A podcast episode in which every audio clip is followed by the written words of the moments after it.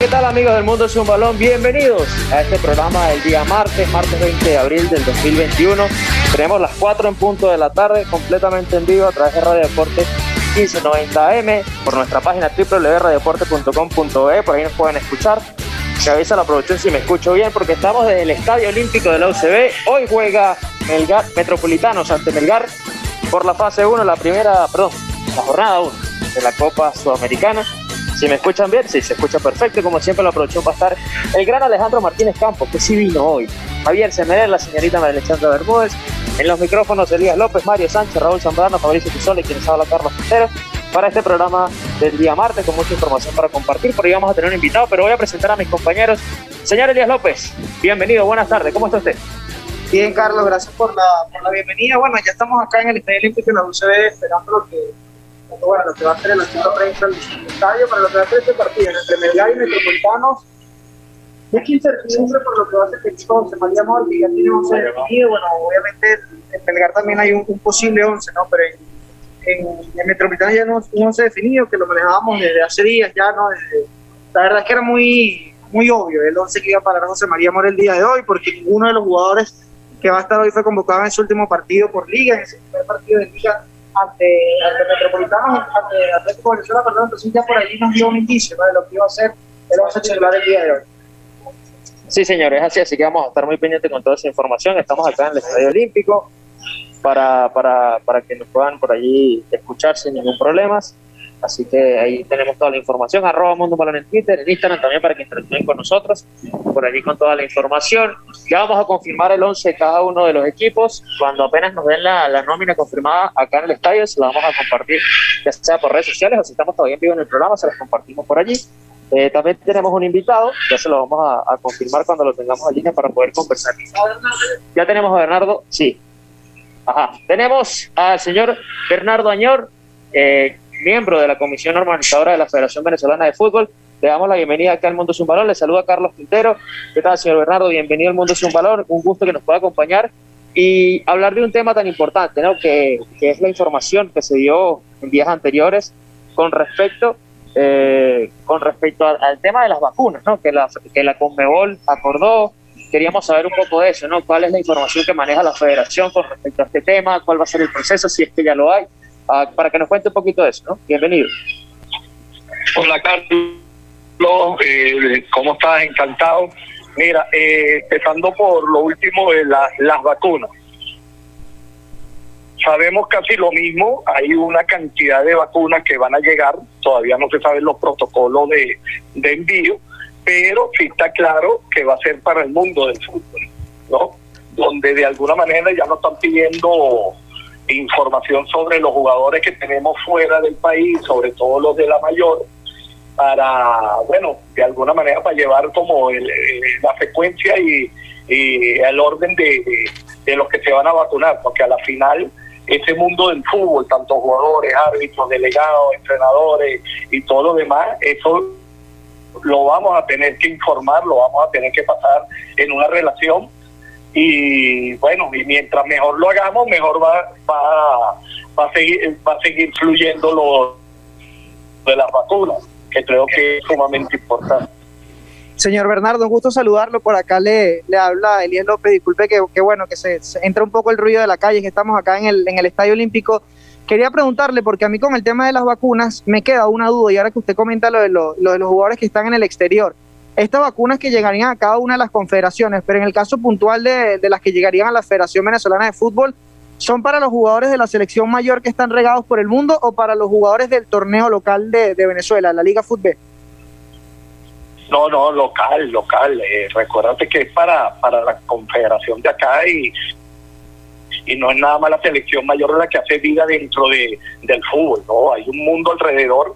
Eh, eh, me hablaron de primero de 5 mil vacunas y después creo que me hablaron de 4.500. ¿Me entiendes? Y esas 4.500 es un mundo muy, muy amplio, muy amplio de vacunas donde eh, haciendo un número rápido, creo que, que, que entre fútbol de primera división, de segunda, entre árbitros, las cuestiones, se pasa un poquito de los de las 2.000 vacunas, ¿me entiendes? No, no, no quiero aportar números porque no tengo idea, pero yo creo que, es bastante, bastante bueno para cubrir todo todos los puntos, todos los organismos que hagan vida dentro del fútbol. ¿Aló?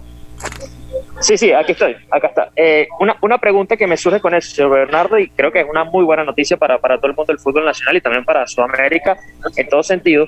Eh, hay un protocolo, o sea, ya les dijeron, mira, vamos a comenzar por estas categorías, vamos a comenzar, o sea, ¿cuál es la idea? Me imagino que comenzarán por los, los equipos que están en competición internacional o, o todavía no lo tienen claro. No, no está nada claro. Eso, esta conversación empezó eh, con una conferencia que la tuvo Laureano el día viernes. Pasaron una comunicación el día hoy en la mañana, es decir, que de alguna manera ya se está activando todas las formas. Es decir, que eh, a medida que pase el tiempo ya, ya sabremos eh, qué es lo que se va a hacer, porque es una cantidad, si se pone a ver, eh, el número no suena, pero yo creo que, que en volumen suena muchísimo, 4.500 vacunas, ¿no?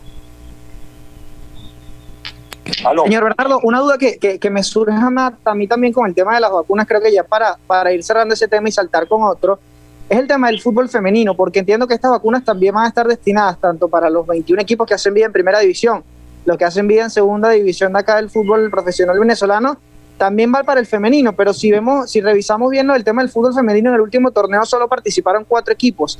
Eh, también estas vacunas van, a ir para el fútbol femenino, ¿se tiene algún número de equipos registrados en la Federación Venezolana de Fútbol? ¿O todavía no está claro ese tema? Con el masculino obviamente es más claro, ¿no? Es más, es más conciso, se sabe el número de los equipos, pero no sé si con el, con el femenino está tan claro eso. No, eh, yo te puedo decir y te tengo que ser honesto, no hay nada claro todavía. Lo importante es la cantidad en número que puede llegar de vacunas, que hablaron de 5.000 vacunas.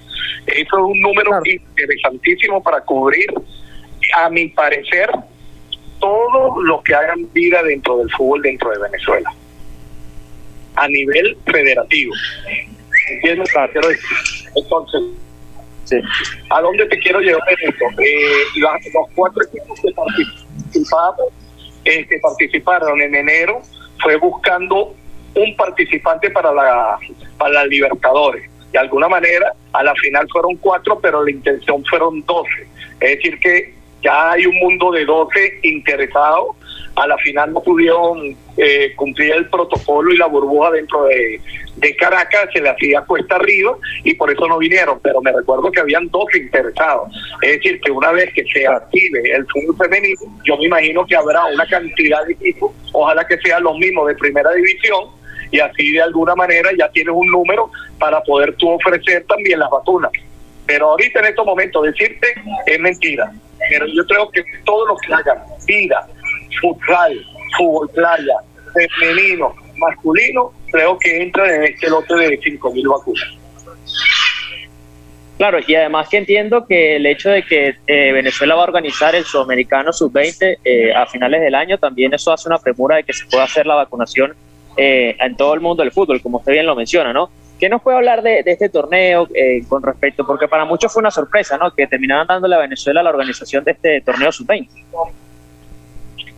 Bueno, eh, déjame decirte una cosa, yo no sé, eh, yo yo pienso que, que, es muy bueno para nosotros, ¿me entiendes? Nosotros de verdad que apoyamos por medio de, de nuestro nuestro voto y nuestras eh, conversaciones apoyamos de que fuera acá.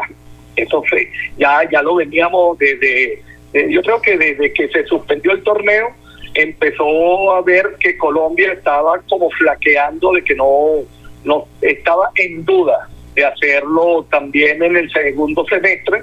Y bueno y se abrió una ventana. Y esa ventana bueno eh, la empezamos a apoyar y bueno mire y resultó y resultó. Y yo yo déjame decirte yo, yo estoy muy contento. De verdad que, que, que eso se haga aquí en en suela en suelo venezolano Señor Bernardo, una preguntita con, con este tema de, del suramericano. ¿Por qué, se, porque al final, o sea, cuál fue el proceso para, para escoger la sede?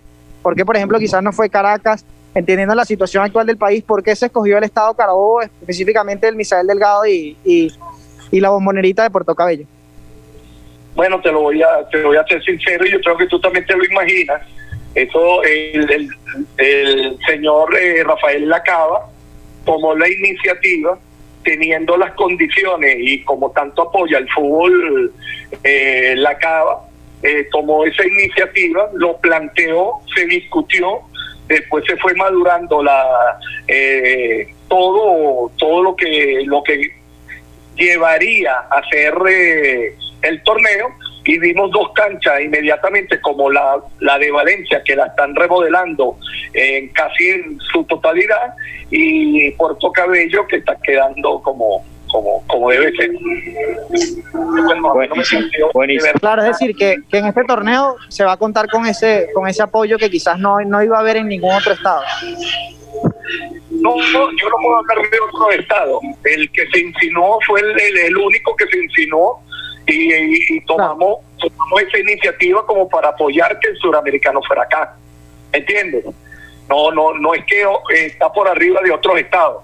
Yo creo que eh, eh, él lo, lo, agarró como, como bandera y tomó esa iniciativa y déjame decirte, eh, no sé cómo lo ven ustedes que son del mundo de la radio, del periodismo y todo lo demás, pero para mí, para mí es un éxito para Venezuela.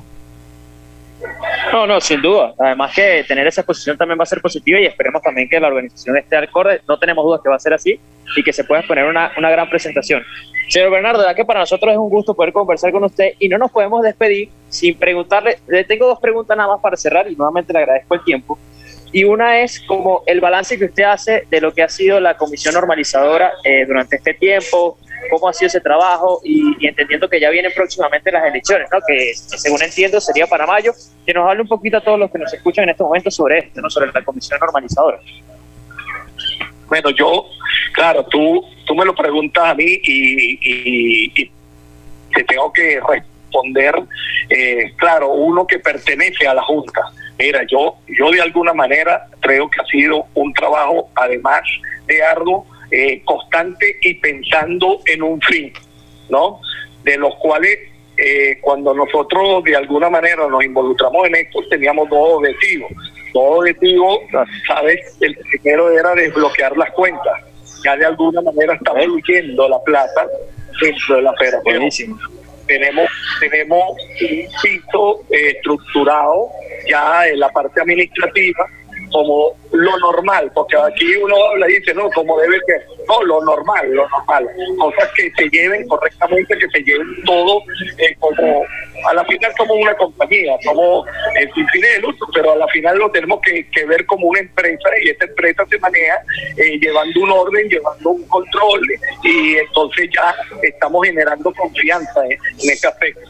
La segunda, que es la parte más delicada, es la, el tema de las elecciones es durísimo, es unas elecciones de verdad que, que, que, muy fuerte, la gente ha entendido que la única manera que, que se les escuche es teniendo denuncia e impugnando. Y ahí que entonces ya el departamento de los abogados, la, el cuarto situacional que tenemos dentro de la federación se activa a darle la respuesta inmediata a toda esta gente.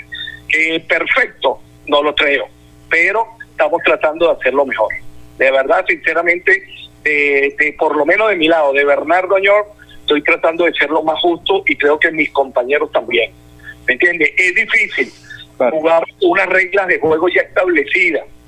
De alguna manera, el trabajo que, que, que, que, estamos haciendo adentro no se vea lo que de repente al final va a ser eh, la conclusión de todo esto.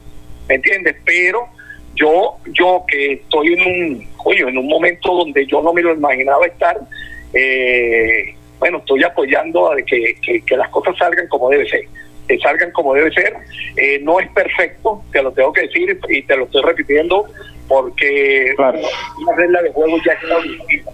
Pero vamos a tratar de que esa gente que, que llegue, hoy entienda de que nosotros somos de fútbol, y nosotros tenemos que pensar en fútbol más nada. Eso es que de repente estoy soñando, tengo mucha ilusión, pero tengo esperanza.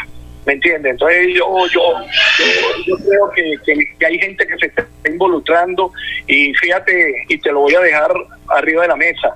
Eh, Helio Quintal, que todo el mundo lo conoce, sin menospreciar a Maximiliano de Cristo Rey y a, y a Angelo Galo.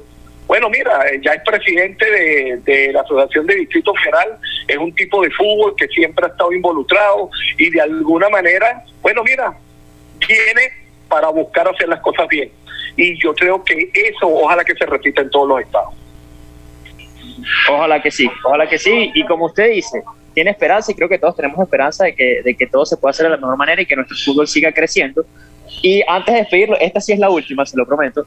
Quería preguntarle si hay alguna información con respecto a la doble fecha FIFA de la selección, de las eliminatorias. ¿Tienen algo sobre eso? Todavía eh, mira, veremos si nos podría confirmar algo.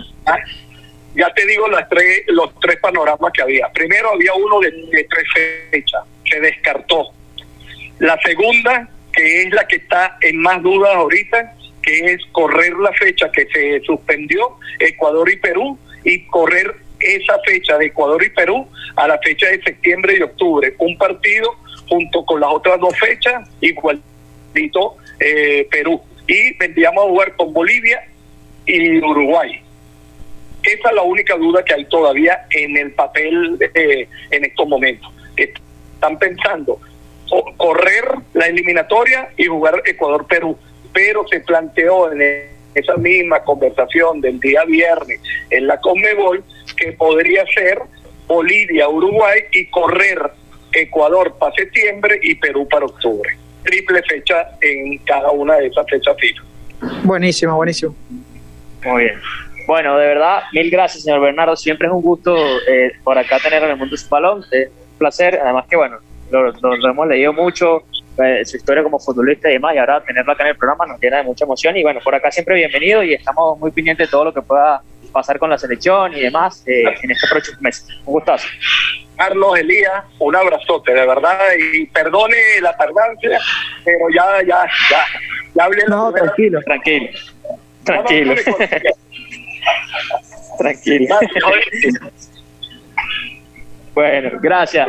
Ahí estaba el señor Bernardo Añor.